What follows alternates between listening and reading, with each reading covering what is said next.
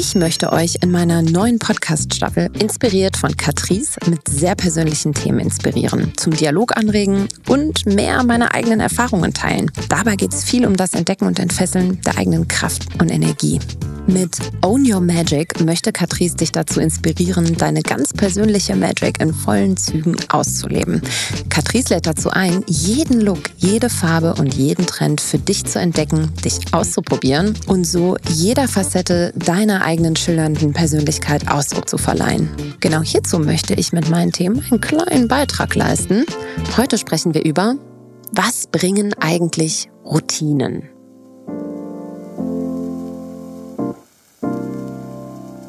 Routinen, soweit das Auge reicht. Von Eisbaden bis Journaling, über Meditieren bis hin zu Aufräumen, endend im klassischen 5 a.m. Club, das heißt um 5 Uhr aufstehen. Tja, so sieht meine Timeline bei TikTok und bei Instagram teilweise aus. Ich sehe überall Routinen. Menschen in absolut gefestigten Routinen, die sie durchziehen und dabei auch noch geil aussehen.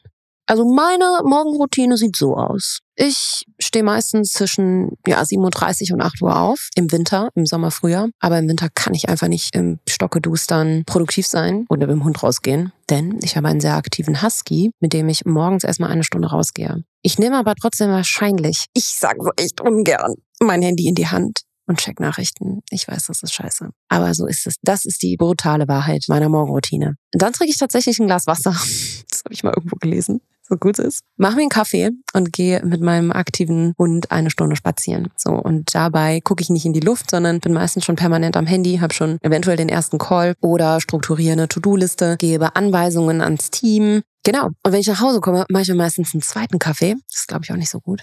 Aber dann setze ich praktisch direkt am Schreibtisch. Und dann geht's auch schon los wenn es hochkommt und ich die Zeit finde, dann höre ich auf diesem Spaziergang oder morgens beim Fertigmachen, insofern das der Tag erfordert. Es gibt sehr viele Tage, an denen ich auch wie ein absoluter Lauch in meinen Calls sitze. Da mache ich nur dann meistens keine Insta-Story. Dabei höre ich dann noch Gabor Steingarts Morning Briefing, um so up-to-date zu bleiben, was alles so politisch in unserem Land passiert. Aber das war's dann auch, Leute, ja. Also mehr passiert da jetzt auch nicht. Das ist der ganze Zauber ich habe manchmal das Gefühl, ich bin damit irgendwie noch nicht ganz in meiner Selbstoptimierungsära angekommen. Ist der, was ich meine? Da geht doch noch mehr, oder? Sagt auf jeden Fall TikTok, sagt auf jeden Fall Instagram, meine Algorithmenbubble. Ich habe mich gefragt, stimmt das eigentlich? Brauchen wir das wirklich? Müssen wir morgens eine halbe Stunde journalen? Oder ist es einfach eine Erfindung der Journalindustrie?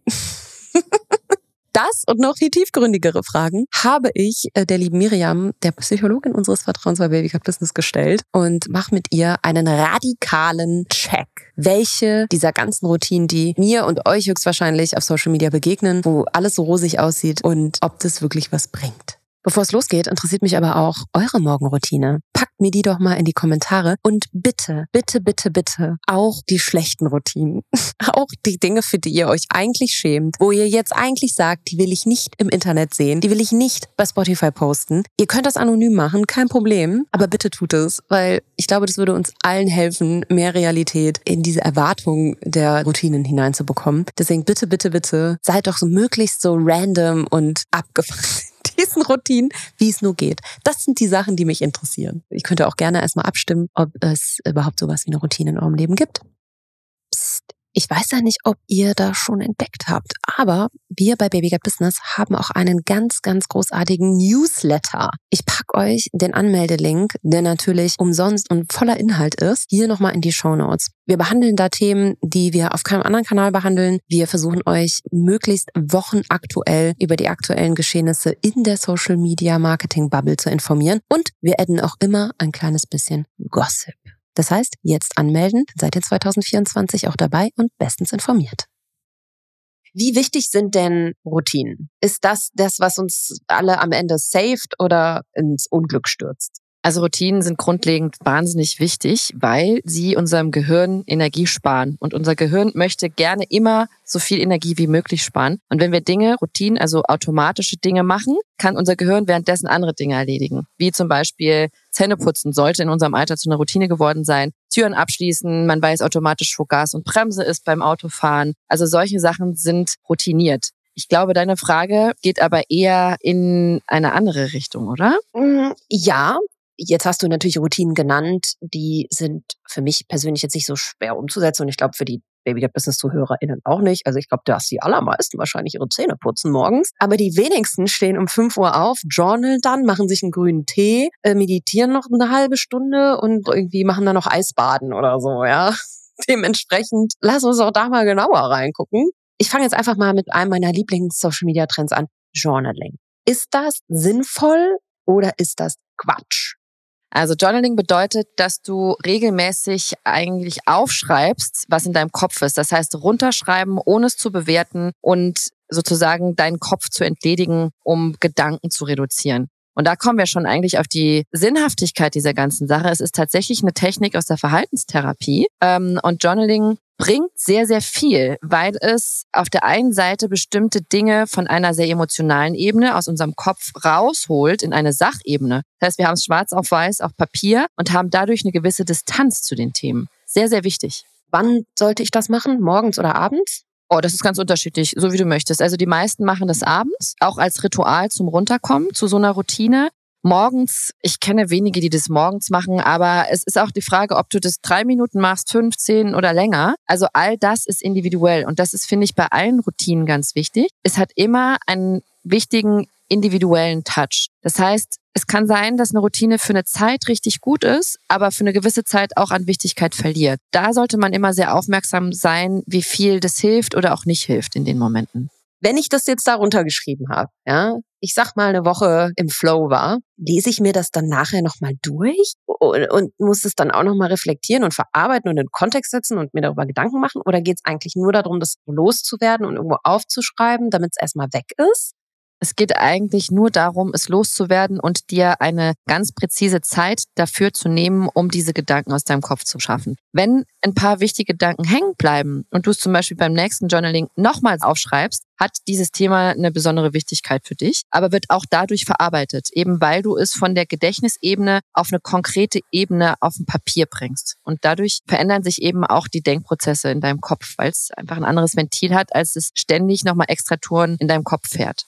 Wir gehen ja gleich nochmal in weitere Trendroutinen rein. Wie etabliere ich denn so eine Routine nachhaltig und sinnvoll? Ich habe mal gelesen, dass man 60 Tage braucht, um eine neue Routine zu etablieren, dass sie so automatisiert in unser Fleisch und Blut übergeht wie das Zähneputzen. Stimmt das? Da gibt's verschiedene Studien zu. Die Studien, die ich kenne, die sagen 64 Wiederholungen. Es geht gar nicht um Tage, weil es an manchen Tagen funktioniert, an manchen Tagen funktioniert es nicht. Auch je nach Alltag oder je nach Stress oder Krankheit funktionieren manche Routinen eben nicht jeden Tag. Aber es geht ja im Grunde darum, dass in deinem Gehirn eine neue Struktur gebahnt wird. Das heißt, es ist wie ein Muskel, den du trainierst. Wenn du jeden Tag trainierst, wird der Muskel jeden Tag ein bisschen stärker. Wenn du zwei Tage, drei Tage nicht trainierst, hat es auch keinen wesentlichen Unterschied, aber es muss eben eine Routine, bedeutet Regelmäßigkeit haben. Also es muss die Regel sein, dass du es machst und nicht, dass du es nicht machst, sonst wird der Muskel eben nicht trainiert.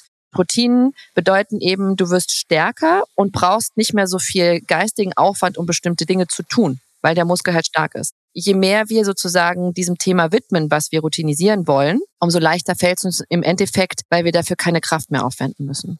Jetzt sehe ich ja morgens relativ häufig in meinem Insta-Feed, ähm, dass, und meistens, wenn ich dann morgens auch das Handy in der Hand habe, ja, ist eine Kackroutine, ich weiß. Aber dann sehe ich irgendwie auf Insta so Mädels, die, äh, keine Ahnung, schon gejournalt haben, einen grünen Tee, einen Matcha trinken, ähm, schon mal Sport waren und so weiter. Wie wichtig ist denn so eine Morgenroutine? Oder geht es gar nicht darum, das morgens oder abends zu machen? Gerade diese Morgenroutine ist so ein Trend auf TikTok und overall. Ja. Also TikTok und Insta ist natürlich irgendwie total glorifiziert und die werden das auch nicht jeden Morgen machen. Eine Morgenroutine ist prinzipiell der Start, den du in den Tag haben möchtest. Das heißt, eine selbstbestimmte Kraft auch, die dich in den Tag bringen kann. Ne? Und wenn du morgens aufwachst und gleich total voller Gedanken bist und To-Dos, kann ich das stressen. Aber wenn du dich dann nochmal zurücklehnst und sagst, so Moment, eigentlich wollte ich mal in meinem Tempo in dem Tag ankommen. Ich mache mir jetzt einen Tee, ich atme fünfmal durch, kann das auch deine Morgenroutine sein. Also die muss nicht den ganzen Vormittag oder das und das machen. Es gibt keine Regel, die allgemeingültig ist. Wenn du sagst, ich brauche morgens erstmal fünf Minuten für dich, dann ist das deine Routine Routine. Wenn du sagst, du kommst besonders gut in den Tag an, indem du durchatmest und dann dein Handy nimmst, dann ist das vielleicht für dich bis zu einem bestimmten Zeitpunkt, an dem du denkst, das stresst mich, gut. Ja, jetzt haben wir aber, Miriam, leider schon alle so viele Routinen gesehen von anderen Leuten und haben auch diverse LinkedIn-Posts dazu gelesen und sind alle verwirrt, was wir denn eigentlich wirklich wollen und brauchen. Wie finden wir denn dazu uns selber zurück? Wie ermittle ich okay. denn da meine... Wie viele Stunden haben wir Zeit jetzt in dem Podcast? Es ist wichtig, bei dir zu bleiben und dich auch nicht zu viel von Instagram oder von anderen Leuten abzulenken. Bedürfnisse sind individuell. Also versuch bestimmte Dinge. Versuch mal morgens eine halbe Stunde zu journalen, äh, deinen Matcha zu trinken, dann vielleicht noch Yoga zu machen und noch zu meditieren und dann in den Tag zu starten. Also ich weiß nicht, um wie viel Uhr du dann aufstehen möchtest, aber versuch's mal. Wenn es das für dich ist, gut. Wenn nicht, nicht. Das heißt, To-Do, mach regelmäßig eine Inventur. Probier Dinge aus und entscheide, ob sie für dich was sind oder nicht. Und sei da sehr ehrlich zu dir, denn es ist eben nicht allgemeingültig, was dir ständig da in dein Feed gespielt wird, sondern du musst überprüfen, ob es wirklich zu dir passt. Nur dann bist du bei dir und hast deine eigenen Bedürfnisse auf dem Schirm.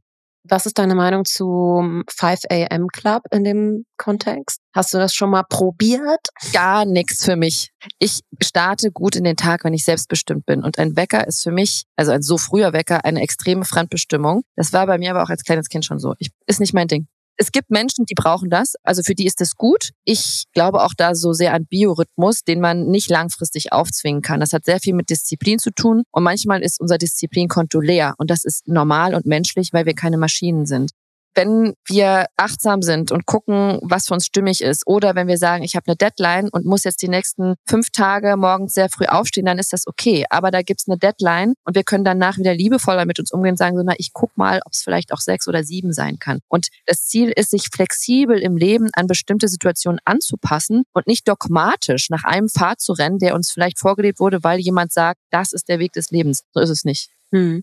Also ich glaube schon, dass es Leuten so ein bisschen wie Religion schon fast so einen Rahmen gibt oder auch so ein bisschen so ein Regelwerk und Festigkeit und irgendwie so ein Halt, auch bis zu einem gewissen Grad, ja, dass man seinen Tag irgendwie immer ähnlich gestaltet, immer ähnlich beginnt. Und ich bin halt auch da so ein bisschen die Queen of Chaos, muss ich zugeben. Ich liebe das und ich provoziere das auch manchmal, dass bei mir jeder Tag anders ist. Das ist seit Tag eins schon beruflich bedingt, aber ich provoziere das häufig. Ich streite mich da relativ häufig mit meinem Freund drüber, der sehr routiniert ist und da von Routinen sehr viel hält. Und ich immer sage, ich hatte Routinen, ich will das auf gar keinen Fall. Aber selbst ich muss zugeben, dass gewisse Dinge, wenn ich sie immer wieder tue, schon mir auch gut tun, ja. Also total.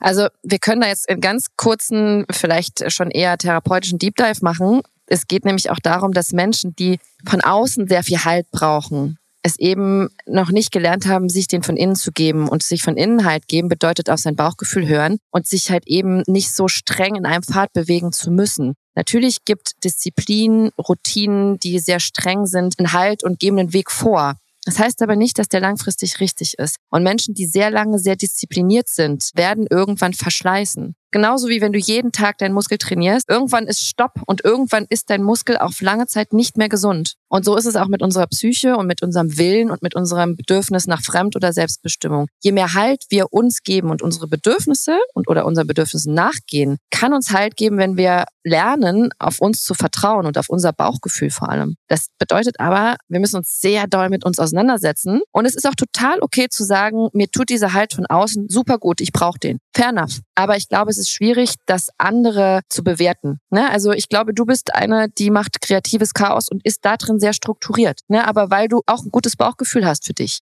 Ja, ich finde es super interessant, wie viel in so vermeintlichen Trends man dann doch über sich selber lernt, ja, und wie die einen triggern eventuell auch und wie die bei einem ankommen. Also was ich jetzt gerade daraus mitnehme, ist, je mehr ich irgendwie auf diese Sache anspringe mit der Routine, desto mehr muss ich vielleicht mal dahin gucken, warum ist das so? Ja, warum brauche ich das eigentlich so doll? Oder wie in meinem Fall, warum sträube ich mich so dagegen? Das geht in beide Richtungen. Und ich bin immer jemand, der, wenn er an sich arbeiten möchte, dahin guckt, wo es weh tut und wo es unangenehm wird. Und wenn Dinge mich grundlos scheinbar oder auch besonders aufregen, dann überlege ich mir immer, warum warum triggert dich das gerade so? Ja, und dann versuche ich zu eruieren, total losgelöst und wirklich aus der Vogelperspektive, warum macht es das gerade mit mir? Was steckt vielleicht tieferes dahinter, woran ich mal arbeiten müsste? Ja, aber da passiert Wachstum, ne? Und das ist ja irgendwie das, was wir eigentlich alle möchten. Vor allem die Menschen, die diesen Podcast hören, die wollen Wachstum. Wollt ihr Wachstum, Leute?